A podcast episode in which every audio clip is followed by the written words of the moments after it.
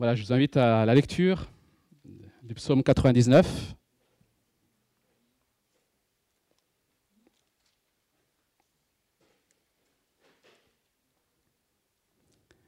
Psaume 99 depuis euh, la semaine dernière. Et pour cet été, nous parcourons quelques, quelques chapitres des livres de la sagesse, donc psaume et proverbe. Psaume 99. L'Éternel règne. Les peuples tremblent. Il siège entre les chérubins. La terre tremble. L'Éternel est grand dans Sion. Il domine tous les peuples. Qu'on célèbre ton nom grand et redoutable. Il est saint. Qu'on célèbre la force du roi qui aime le droit. Tu établis l'équité tu exerces le droit et la justice en Jacob. Proclamez la grandeur de l'Éternel notre Dieu et, et prosternez-vous à ses pieds. Il est saint. Moïse et Aaron, parmi ses prêtres, et Samuel, parmi ceux qui faisaient appel à son nom, s'adressaient à l'Éternel et il les exauçait. Il leur parlait dans la colonne de nuée. Ils ont respecté ses commandements et la loi qui leur avait donné. Éternel notre Dieu, tu les as exaucés. Tu as été pour eux un Dieu de pardon, mais tu les as punis de leurs fautes. Proclamez la grandeur de l'Éternel notre Dieu et prosternez-vous sur sa montagne sainte, car il est saint, l'Éternel, notre Dieu. Là s'arrête la lecture de la parole de Dieu. Je vous invite à la prière pour introduire ce temps. Notre Dieu, nous voulons encore nous tourner vers toi pour te, demander dans ta grâce de nous accorder d'être remplis de ton Esprit Saint. Nous sommes conscients, Seigneur, que sans toi, nous sommes incapables de comprendre, incapables d'appliquer et incapables de voir, Seigneur, au travers de ces paroles, qui tu es et ce que tu veux pour nous. Et merci, Seigneur, parce que cet Esprit, tu nous l'as accordé par grâce. Tu es en nous et tu veux te révéler à nous. Et nous te remercions, Seigneur, pour ce temps que nous pouvons partager, que ta parole fasse son œuvre dans nos cœurs. Dans le nom de Jésus-Christ. Amen. Si je demandais à la sortie de la plupart des églises évangéliques, quel est l'attribut qui vous fascine le plus et qui vous pousse le plus à adorer? Notre Dieu, je suis certain que la sainteté n'est pas celui qui viendrait même dans les trois premiers. Alors, je n'ai pas de sondage et évidemment, je ne peux pas dire cela avec euh, euh, forte probabilité, mais il me semble que c'est le cas aujourd'hui. En effet, malheureusement, beaucoup de chrétiens considère Dieu davantage comme un Dieu que nous pouvons utiliser plutôt qu'un Dieu auquel nous devons obéissance. Un Dieu qui ne servirait qu'à combler tous nos besoins, un Dieu à notre service, plutôt qu'un Dieu devant lequel nous devons tout soumettre. Aujourd'hui, l'Église est fascinée par l'idée d'un Dieu d'amour. Mais elle est gênée par l'idée d'un Dieu saint. Nous sommes bien souvent plus séduits par le fait que Dieu veut nous procurer une paix intérieure, et il le veut, que par le fait que Dieu veut que nous soyons saints parce qu'il est saint. Nous sommes parfois plus intéressés par connaître ce que Dieu a à me dire aujourd'hui dans mes affaires du quotidien, plutôt que de chercher à connaître qui il est. Quel est son caractère? Je ne suis pas en train d'opposer ces choses-là, mais je suis en train juste de parler d'équilibre. Et le problème avec ce déséquilibre, c'est que nous pouvons alors être tentés d'avoir une relation utilitaire à Dieu, Nous pouvons être tentés d'avoir une vision consumériste de Dieu, une vision centrée sur l'homme. Chers amis, nous avons besoin d'une juste vision de la sainteté de Dieu. Parce qu'une juste vision de la sainteté de Dieu va inviter le chrétien à l'adoration. Une juste vision de la sainteté de Dieu va fortifier son caractère, va alimenter sa passion pour la vérité, va l'encourager à persévérer dans ses efforts pour faire sa volonté, et va le pousser à faire appel à ce Dieu justement pour le secourir. Et ce psaume que nous avons lu, le psaume 99, nous appelle justement à adorer Dieu avec respect parce qu'il est saint. Voilà la raison de l'adoration, parce qu'il est saint. Il y a un contraste, si vous, avez l'habitude de lire les psaumes, entre les psaumes qui précèdent 97-98 et ce psaume 99. Dans le psaume 97, par exemple, au premier verset, il est dit, Le Seigneur règne, que la terre soit dans l'allégresse. Et vous avez remarqué ici, au psaume 99, verset 1, L'Éternel règne, que les peuples tremblent. Que la terre soit dans l'allégresse, que les peuples tremblent. Parce que ces deux réalités se trouvent dans la Bible, ces deux réalités se trouvent dans les psaumes. Parce qu'en Dieu, nous avons à la fois ce qui nous réjouit le plus, mais en Dieu, nous avons aussi à la fois ce qui devrait nous terrifier le plus.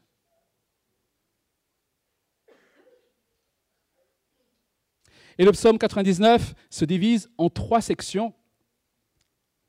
Les deux premières, versets 1 à 3, versets 4 à 5, se terminant par le refrain Il est saint, cette déclaration, Il est saint. Et la dernière section, versets 6 à 9, se termine avec Il est saint, l'Éternel, notre Dieu.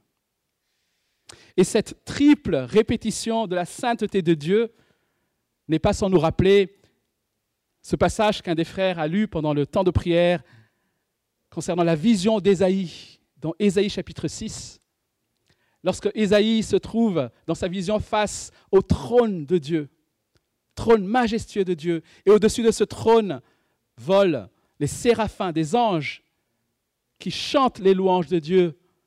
Saint, Saint, Saint est l'Éternel, le Maître de l'univers, l'Éternel des armées.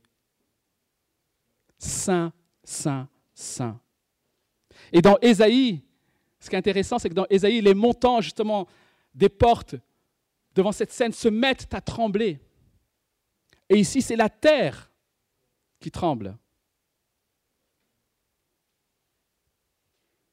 Dans Isaïe, les séraphins, un ange vient justement avec ce charbon ardent pour purifier les lèvres d'Ésaïe. Et ici, il est dit que Dieu est celui qui pardonne, mais il est aussi celui qui punit les fautes. L'ambiance qui se dégage de ce psaume 99 est empreinte à la fois de respect, mais aussi d'intimité. Quatre fois, le psalmiste dit L'Éternel, notre Dieu. Il s'approprie cette réalité. Oui, il est, avec Dieu. Ce Dieu-là, c'est son Dieu. Tout en nous invitant à se prosterner devant lui ce qui implique la soumission et l'obéissance. Et ce psaume nous montre que parce que Dieu, parce que le Seigneur est saint, alors nous devons l'adorer dans une intimité respectueuse et un cœur soumis. Parce que Dieu est saint, alors nous sommes invités à l'adorer dans, un, dans une intimité respectueuse et un cœur soumis. Nous allons voir ces trois aspects rapidement le Seigneur règne dans la sainteté. Versets 1 à 3. L'Éternel règne, les peuples tremblent, il siège entre les chérubins, la terre tremble. L'Éternel est grand dans Sion, il domine tous les peuples. Qu'on célèbre ton nom grand et redoutable, il est saint. Nous ne devons pas passer trop vite sur cette déclaration, cette première déclaration de ce psaume. L'Éternel règne Rien que cette phrase pourrait nous laisser méditer pendant des, heures. C'est une vérité éternelle. L'éternel règne en tout temps. Et cette vérité, rien ne peut la changer. La Bible affirme et montre que Dieu est infini et il est éternel. Il a un pouvoir illimité. Il a une sagesse infaillible. Et parce qu'il est le Créateur, il gouverne toutes choses. Son autorité est absolue. Son règne est universel. En tout lieu, en tout temps, en toutes circonstances, chers amis, Dieu règne. Et même si Dieu, dans un but qui nous dépasse, a permis aux anges déchus et aux pécheurs de se rebeller contre lui, il règne toujours sur eux. Son règne n'a jamais cessé. Et la réponse au fait que le Seigneur règne devrait être d'abord la crainte et ensuite la louange. Et c'est sans cesse dans cet ordre que ceux qui réalisent la gloire de Dieu, la sainteté de Dieu, réagissent. D'abord la crainte, Ésaïe typiquement, d'abord la crainte et ensuite la louange. Et les deux sont intimement liés. L'Éternel règne, les peuples tremblent, dit le psalmiste. Et il continue en disant, la terre tremble. Voilà la, première réaction. Puis lorsque les peuples comprennent que ce Dieu leur est devenu favorable en pardonnant leurs fautes, ils le louent, ils célèbrent son nom grand et redoutable. Verset 3. Et dans ce psaume, le Seigneur est justement représenté comme siégeant, assis ou trônant, littéralement. C'est l'idée d'être assis sur un trône, siégeant sur les chérubins. Alors, il faut savoir que dans la Bible, il y a différentes catégories d'anges, ou il y a différentes classes d'anges. Et on peut dire, je ne vais pas trop m'étaler dessus, que les chérubins sont, sont des anges impressionnants. Et l'image qui nous est décrite ici fait référence à ce qu'on appelle l'arche de l'alliance. Lorsque le peuple hébreu est sorti de l'Égypte, Dieu a demandé à Moïse de construire un tabernacle et dans ce tabernacle de placer un coffre qu'on appelle l'arche de l'alliance pour rappeler son alliance avec son peuple. Et au-dessus de ce coffre, au-dessus du couvercle de ce coffre, aux deux extrémités étaient placés deux, sculptés deux chérubins. Deux chérubins qui couvraient leurs ailes le coffre. Je, vous invite à, à l'écoute de cette lecture dans Exode chapitre 25. Exode 25 à partir de verset 20. Les chérubins étendront les ailes par-dessus le propitiatoire. Ils le couvriront de leurs ailes et se feront face l'un à l'autre. Ils auront le visage tourné vers ce couvercle. Tu mettras le propitiatoire sur le coffre et tu mettras dans cette arche le témoignage que je te donnerai. Et voilà, écoutez la suite. Voilà ce que dit Dieu. C'est là que je te rencontrerai, du haut du propitiatoire, entre les deux chérubins placés sur l'arche du témoignage. Je te donnerai tous mes ordres pour les Israélites. Cette arche, ce coffre, était placé dans la partie du temple qu'on appelait, le lieu très saint. Et dans ce lieu, seul le grand prêtre pouvait entrer, et ce, une seule fois par an. Pour que vous imaginiez à quel point le peuple redoutait, ils étaient à la fois heureux que Dieu demeure au milieu d'eux, mais ils redoutaient cette présence dans le lieu très saint pour, pour que vous imaginiez à quel point, lorsque le prêtre pénétrait dans ce lieu très saint, on lui attachait une corde autour de la taille pour que, au cas où il mourrait, on puisse le tirer de là sans risquer de mourir à son tour en allant le chercher. Voilà comment le peuple hébreu vivait la réalité de la gloire de Dieu et de la sainteté de Dieu. Le psalmiste ici décrit donc la sainteté, la grande sainteté de Dieu. Voilà pourquoi la terre devrait trembler.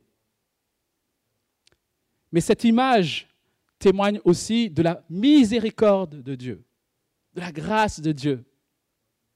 En effet, c'est justement sur ce couvercle qu'on appelle le propitiatoire, le couvercle de, ce coffre de l'arche, que le grand prêtre aspergeait le sang du bouc qui a été sacrifié et qui, assurait le pardon des péchés de tout le peuple. Donc ce lieu est à la fois redoutable, mais c'est aussi le lieu du pardon. C'est le lieu de la miséricorde. C'est le lieu de la grâce. Ce sang préfigurait le sang de Jésus-Christ qui s'est donné en sacrifice, une fois pour toutes, pour nos péchés. Alors vous comprenez que ces versets ont aussi une visée prophétique, puisqu'ils annoncent le règne du Christ ressuscité, dont le sang a coulé pour payer nos péchés. Christ est ressuscité, il a été élevé au-dessus de tout, afin que tout genou fléchisse et confesse qu'il est Seigneur. Il est celui qui règne. Il est celui dont le sang a été versé pour le pardon de nos péchés. Oui, Dieu est saint. Il est à la fois aussi miséricordieux. Et heureusement pour nous. Voilà pourquoi il y a à la fois de la crainte devant Dieu, mais aussi la louange qui s'élève. La louange de celui qui se sait pardonné, accepté par ce Dieu trois fois saint. Cette première section se termine justement par cette déclaration, il est saint. Et comme je le dis souvent dans mes prédications ou dans mon enseignement, Dieu n'invente pas de mots propres lorsqu'il s'est révélé aux humains. Il a utilisé des mots qui étaient utilisés dans le langage courant. Et puis, en utilisant ces mots, il va en faire des mots à part, finalement, des mots propres. Et le mot saint n'est pas un mot que Dieu aurait inventé, c'est un mot qui signifie simplement séparé. C'est un mot qui signifie mis à part. Dieu est absolument distinct de toutes ces créatures. Il est, c'est un Dieu transcendant. Il est élevé au-dessus d'eux dans une majesté infinie. Chers amis, la sainteté de Dieu, c'est ce qui caractérise fondamentalement Dieu. C'est difficile de dire autrement qu'il est saint, en fait. Il est saint dans tous ses attributs, en réalité. Il est saint, il est mis à part, il est à part dans tout ce qu'il est. Il est incomparable dans tout ce qu'il est, dans son amour, dans sa justice, dans sa bonté, mais aussi dans sa colère. Et la sainteté de Dieu, bien sûr, se rapporte aussi à sa pureté morale, sa pureté absolue. Dieu est complètement séparé du péché. Il est sans péché. Et il a en horreur le péché. Il est moralement pur, moralement parfait. C'est ce que signifie aussi ce mot. Et on peut remarquer que dans la Bible, saint est le titre qui est le plus souvent attribué à Dieu. C'est celui qui est souvent, le plus souvent attribué à Dieu. Et c'est le seul attribut de Dieu aussi qui est répété trois fois dans une louange. Nulle part dans la Bible, nous nous trouvons éternel, éternel, éternel est Dieu. Ou alors amour, amour, amour est Dieu. Par contre, nous trouvons saint, saint, saint est l'Éternel, le Dieu des armées. Comme je l'ai dit, la sainteté de Dieu se rapporte à toutes ses perfections. Sa justice est une sainte justice. Sa sagesse est une sainte sagesse. Son bras puissant est un saint bras. Sa promesse est une sainte promesse. Sa volonté est sainte. Son jugement est saint.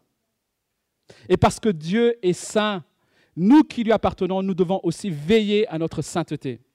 C'est ce ce qu'écrit l'apôtre Pierre dans 1 Pierre chapitre 1, si vous avez, vous avez vos Bibles, 1 Pierre chapitre 1, verset, à partir de verset 15. Je lis à partir de la moitié du verset 15. Puisque celui qui vous a appelé est saint, vous aussi soyez saints dans toute votre conduite. En effet, il est écrit, vous serez saints, car moi, je suis saint. Et la suite dit, et si comme un père, si c'est comme à un père que vous faites appel à celui qui juge chacun conformément à sa manière d'agir, sans faire de favoritisme, conduisez-vous avec une crainte respectueuse pendant le temps de votre séjour sur la terre. C'est intéressant ce que dit Pierre ici au verset 17. Il dit, si tu considères que Dieu est un Père, dans notre imagination, dans notre logique, mais puisque tu considères Dieu comme un Père, alors, euh, voilà, sois à l'aise, quoi. Non, ce n'est pas ce que Pierre dit. Puisque tu considères ce Dieu comme un Père et ce Dieu est le Créateur de toutes choses, alors conduis-toi avec une crainte respectueuse dans toute ta vie. Combien de chrétiens sont encore tellement confus à ce sujet? J'ai même entendu des chrétiens me dire qu'on ne doit pas parler de la crainte de Dieu, parce que ça ne motive pas. Il vaut mieux parler d'amour.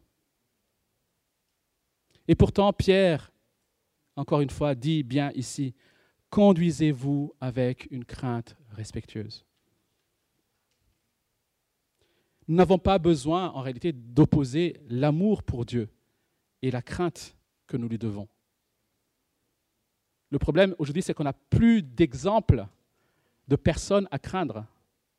Nous avons rejeté toute autorité. Nous savons plus ce que c'est qu'une crainte respectueuse.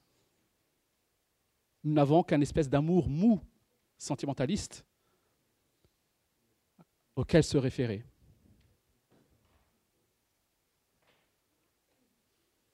Notre amour pour Dieu doit être empreinte d'une juste crainte parce que Dieu est saint. Tout au long du livre des Proverbes, le croyant est invité justement à la crainte de Dieu. Pour le, livre des Proverbes, de Proverbes, la crainte de Dieu est le commencement de la sagesse. La crainte de Dieu est la source de vie. La crainte de Dieu est le fruit de l'humilité. Lisons par exemple Proverbe chapitre 2. Proverbe chapitre 2 à partir de verset 3. Oui, si tu appelles la sagesse, et si tu élèves ta voix vers l'intelligence, si tu la cherches comme l'argent, si tu la poursuis comme un trésor, alors tu comprendras ce qu'est la crainte de l'Éternel et tu trouveras la connaissance de Dieu. Proverbe chapitre 2, versets 3 à 5. C'est peut-être choquant ce que je vais dire pour nos oreilles de chrétiens du 21e siècle, mais la Bible semble montrer que si vous ne craignez pas Dieu, alors c'est que vous ne le connaissez pas. Cette première section nous invite à adorer Dieu avec une crainte respectueuse parce qu'il est saint. la deuxième section nous invite nous montre que le Seigneur règne avec droiture et justice et nous invite à le louer avec un cœur soumis. Qu'on célèbre, verset 4, qu'on célèbre la force du roi qui aime le droit. Tu établis l'équité, tu exerces le droit et la justice en Jacob. Proclamez la grandeur de l'Éternel notre Dieu et prosternez-vous à ses pieds, il est saint. Un roi puissant qui n'aurait pas de passion pour la justice, le droit ou l'équité, c'est quoi? C'est un tyran. Et nous en avons plein d'exemples dans l'histoire. Mais notre Dieu, lui, est fort. Notre Dieu est puissant et il aime le droit. Dit le psalmiste au verset 3. Verset 4, pardon. Il règne avec équité, justice et droiture. Chers amis, le pouvoir de Dieu n'est pas arbitraire. Son pouvoir est parfaitement équilibré, va de pair avec la justice et la droiture. C'est une sécurité pour nous. Vous savez, un juge humain rend son jugement sur la base de ce qu'il entend, sur la base de ce que lui rapportent les témoins des faits. Et son jugement ben, dépend de ces choses-là. Et parce que Dieu est fort, parce que Dieu est puissant, il sait tout, il est omniscient. Il connaît tout, même les motivations les plus cachées de nos cœurs. Nous sommes donc certains que son jugement sera juste, conforme à ce qu'il est, conforme à la justice et à l'équité. Dieu règne avec justice et droiture. Et cela doit nous pousser, comme je l'ai dit, à le célébrer. Parce que celui qui règne au-dessus de tout, celui qui jugera de tout, aime le droit, la justice et l'équité. Mais à la fois, si Dieu règne effectivement, alors il est juste, il est logique que toute insoumission à ce règne soit punie. Voilà pourquoi le psalmiste dit, prosternez-vous à ses pieds. Prosternez-vous, voilà la réaction que nous devons avoir devant cette réalité. Michael l'a dit tout à l'heure rapidement, mais venir au culte, chanter des beaux chants pour vivre une ambiance spirituelle, sans chercher à soumettre sa vie, c'est une aberration. C'est de l'hypocrisie. Dans sa lettre aux Romains, Paul invite les chrétiens, une fois qu'il a montré qui était Dieu, quelle était la grâce de Dieu, il invite les chrétiens à offrir leur corps comme un sacrifice vivant. Ce qui sera de votre part, dit Paul, un culte, à savoir une adoration raisonnable. Raisonnable veut dire conforme. Raisonnable veut dire logique. C'est ce qui est normal. Lorsqu'on rencontre Dieu, lorsqu'on apprend à connaître qui est Dieu, l'adoration normale, c'est de tout soumettre à Dieu.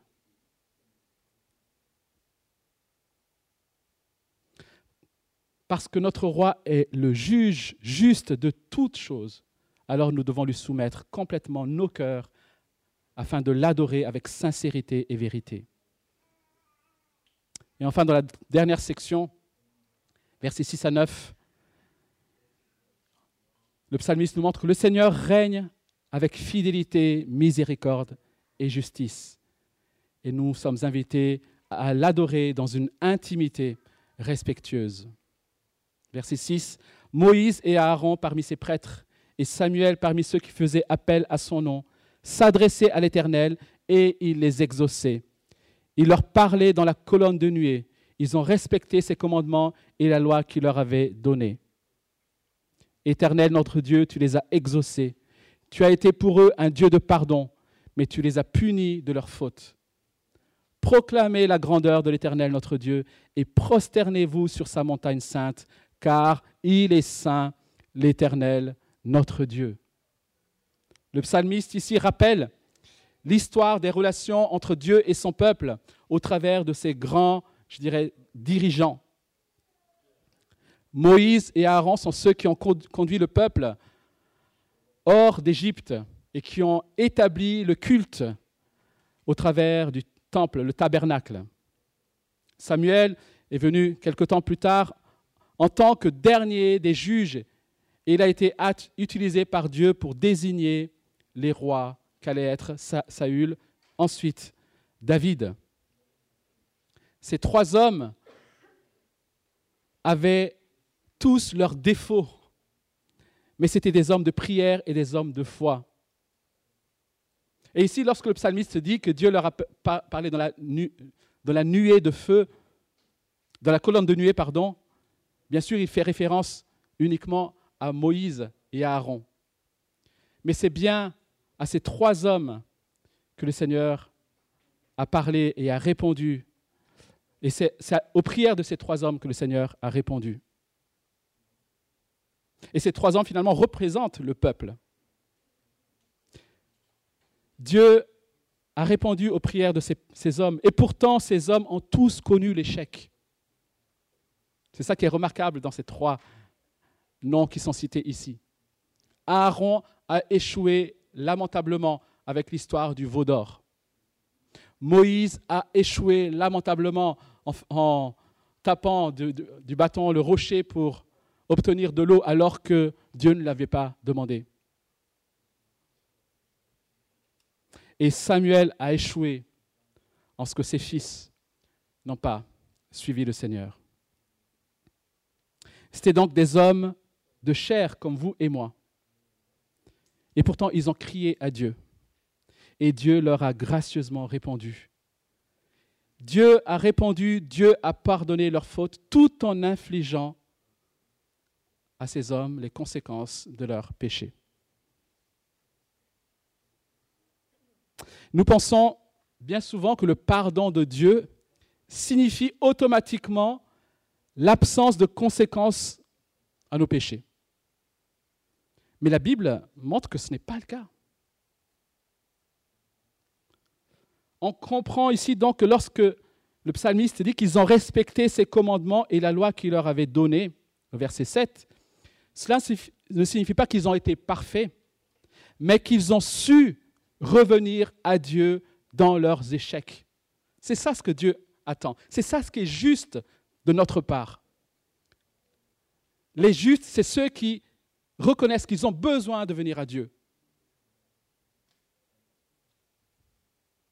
Et le verset 8 montre justement l'équilibre entre la fidélité de Dieu dans la réponse à la prière, sa miséricorde dans le pardon du péché et sa justice en punissant le péché et ce, afin que nous comprenions que sa miséricorde ne doit pas être prise à la légère. Dieu, tout en nous pardonnant, veut aussi nous transformer, veut nous enseigner. Nous ne devons jamais, j'espère que ce n'est pas le cas, mais nous ne devons jamais pécher en imaginant que la grâce et le pardon de Dieu sont des dus. Bah, en tout cas, si je pêche, Dieu me pardonnera. Sans que cela surtout n'ait de conséquences. Notre péché peut avoir de graves conséquences, pas simplement pour nous, mais aussi pour la vie de ceux qui nous entourent. Et surtout, notre péché ternit la gloire de Dieu. On ne s'est pas concerté avec Mick, mais il a parlé de cette Bible. Nous sommes la lettre ouverte de Dieu. Et lorsque nous péchons, nous ternissons la gloire de Dieu. Voilà pourquoi le péché est grave. Et pourtant, quand nous avons péché, nous pouvons venir à lui et implorer sa miséricorde. L'un des exemples de pardon et de péché les plus significatifs dans la Bible est certainement le péché d'adultère de David. David, un grand roi, David qui a reçu des promesses, était un homme comme vous et moi. Et David a commis l'adultère avec cette femme, Bathsheba. Mais il n'a pas commis simplement l'adultère. David va faire tuer le mari de cette femme. Je ne sais pas si, j'espère qu'aucun de vous n'a commis à la fois adultère et meurtre, mais c'est ce que David a fait.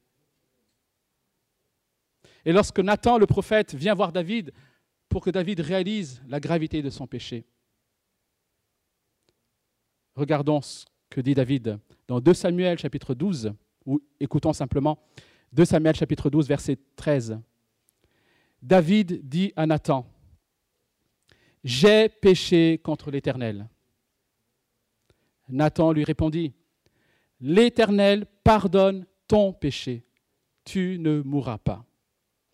Cependant, parce que tu as fait blasphémer les ennemis de l'Éternel en commettant cet acte, le Fils qui t'est né mourra. Pardon assuré, pardon accordé par grâce. Dieu n'avait aucune, je dirais, raison, à part sa grâce, de le faire. Mais conséquence du péché. Ton fils mourra. Et plus que ça, la maison, Nathan a ajouté que l'épée sera toujours sur ta maison. La maison de David, donc sa, succession, va connaître division, trahison. Absalom, l'un de ses fils, va le trahir publiquement. Et tout cela est une conséquence de ce péché. Et ce qui est intéressant aussi, c'est que Dieu punit David au travers de la trahison d'Absalom. Donc c'est Dieu qui ordonne tous ces événements-là. Pourtant, Absalom reste responsable de sa trahison.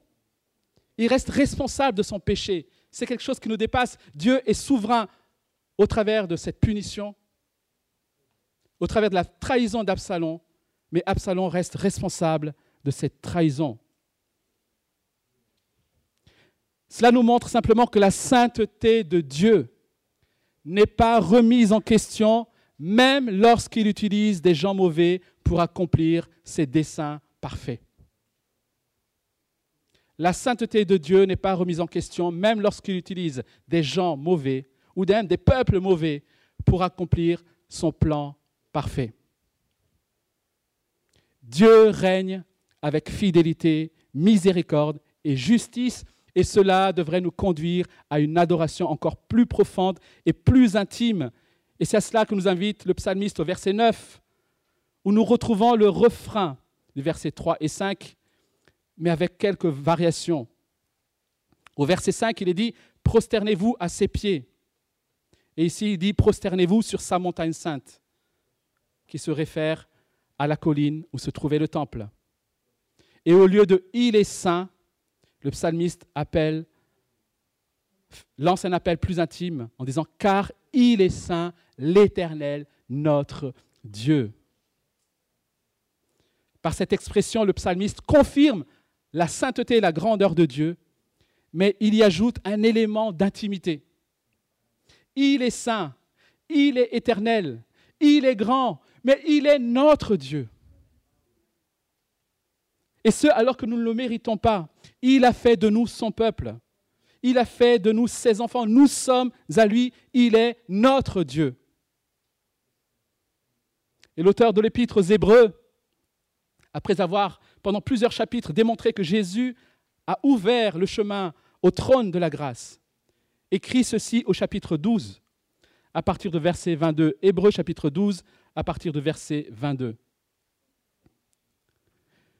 vous vous êtes approchés du mont Sion, de la cité du Dieu vivant, la Jérusalem céleste et ses dizaines de milliers d'anges. Ces dizaines de milliers d'anges, en fait, de l'assemblée des premiers-nés inscrits dans le ciel. Vous vous êtes approchés de Dieu qui est le juge de tous, des esprits des justes parvenus à la perfection de Jésus qui est le médiateur d'une alliance nouvelle et du sang purificateur porteur d'un meilleur message que celui d'Abel. Voilà celui au pied duquel nous sommes prosternés, nous sommes approchés. Et voici ce que dit l'auteur au verset 28. Chapitre 12, verset 28. C'est pourquoi, puisque nous recevons un royaume inébranlable, attachons-nous à la grâce qui nous permet de rendre à Dieu un culte qui lui soit agréable, avec respect et avec piété. Notre Dieu est en effet un Dieu dévorant. Le fait que nous pouvons nous approcher de lui ne change en rien. Il est ce Dieu, ce feu dévorant, à qui nous devons respect, crainte, mais aussi louange, adoration. pour conclure, j'aimerais juste vous donner, si vous permettez, quatre recommandations. Premièrement, il nous faut avoir une vision, comme je l'ai dit, plus grande de la majesté et de la sainteté de Dieu. C'est l'une des choses qui manque le plus dans, dans nos églises du XXIe siècle, nos églises évangéliques. Lorsque vous lisez la Bible, demandez à Dieu de vous révéler sa gloire comme l'a fait Moïse sur le mont Sinaï. Moïse a été témoin des dix plaies d'Égypte. Moïse a vu la mer s'ouvrir devant le peuple. Et pourtant, Moïse demande encore, montre-moi, Seigneur, ta gloire. Lorsque vous ouvrez la Bible, priez, Seigneur, montre-moi, révèle-moi qui tu es. J'ai besoin d'être émerveillé, j'ai besoin de comprendre qui tu es, pour qu'en retour je puisse t'adorer de tout mon cœur et je puisse me prosterner devant toi et te faire, te faire confiance. Et pour cela, pourquoi ne pas lire aussi des livres qui exaltent Dieu? Nous, souvent, nous lisons souvent des livres qui parlent de nous, de nos caractères, etc. Et c'est très bien. Mais pourquoi pas des livres qui exaltent Dieu? Qui est Dieu? Et je vous invite par exemple à lire ce livre de James Packer, Connaître Dieu. Ou alors, ce livre qui vient d'être traduit en français de R.C. Sproul, La sainteté de Dieu, The Holiness of God. Des livres qui élèvent Dieu, qui montrent simplement qui il est. C'est au travers de lui que nous savons qui nous sommes. Et c'est la deuxième recommandation, justement, c'est d'avoir une vision plus juste de nous-mêmes selon la Bible face à la sainte présence de Dieu. Nous l'avons parlé d'Ésaïe tout à l'heure. C'est face à la sainte présence de Dieu que, a pris conscience davantage qu'il venait d'un peuple dont les lèvres étaient impures. Et s'est écrié malheur à moi. Il faut qu'on ait une juste vision de qui nous sommes dans la sainte présence de Dieu, mais aussi en Jésus-Christ en qui nous avons la grâce et la miséricorde. C'est de cette manière, lorsque vous réalisez qui est Dieu, que vous comprenez aussi à quel point vous avez besoin de Jésus-Christ, qui seul peut apporter le pardon. Troisièmement, il nous faut progresser dans notre sanctification. Nous devons apprendre à discerner le péché, toujours à la lecture de la parole de Dieu et apprendre ce péché au sérieux. Chers amis, le péché est grave. Le péché s'oppose à la sainteté de Dieu, s'oppose à la nature de Dieu lui-même. Nous devons apprendre à fuir loin de tout ce qui pourrait nous entraîner dans les pièges du péché. Quatrièmement et dernièrement, nous sommes encouragés par ce texte à aller à la rencontre de Dieu chaque jour. Christ a ouvert la voie au trône de la grâce. L'accès à Dieu n'est plus réservé aux grands sacrificateurs. Christ nous a précédés dans ce lieu très saint et nous sommes invités à venir au pied de la croix, chaque jour, nous tenir au pied de Dieu, contempler, le contempler dans sa parole et l'adorer plus nous le connaîtrons, plus nous connaîtrons sa volonté, et plus nous saurons de quelle manière nous devons lui soumettre notre vie chaque jour. Apprenez à le connaître tel qu'il se révèle dans sa parole. Humiliez votre cœur devant lui. Invoquez-le dans la prière. Louez-le et adorez-le, car il est saint, l'Éternel, notre Dieu. Passons quelques instants à répondre à cette déclaration solennelle de la sainteté de Dieu. Que dans vos cœurs, peut-être si vous avez besoin de demander pardon parce que vous avez pris à la légère vos péchés. Faites-le. Vous avez besoin de renouveler votre adoration, votre consécration. Ce matin, faites-le.